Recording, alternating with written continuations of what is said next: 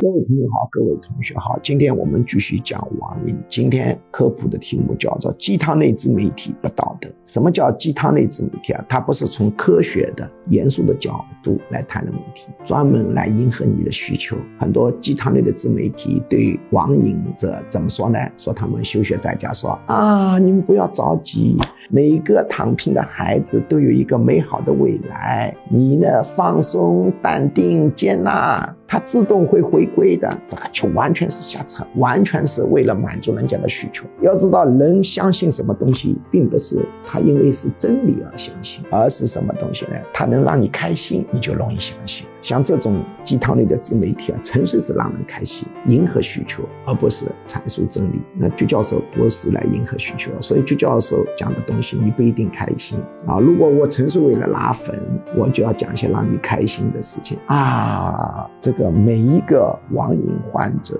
都会自动醒来，每一个网瘾者都有一个灿烂的未来，每一个网瘾者都会非常孝顺父母，每一个网瘾者。都会成为亿万富翁，你听的是很开心啊，但这个不是事实，是属于瞎扯。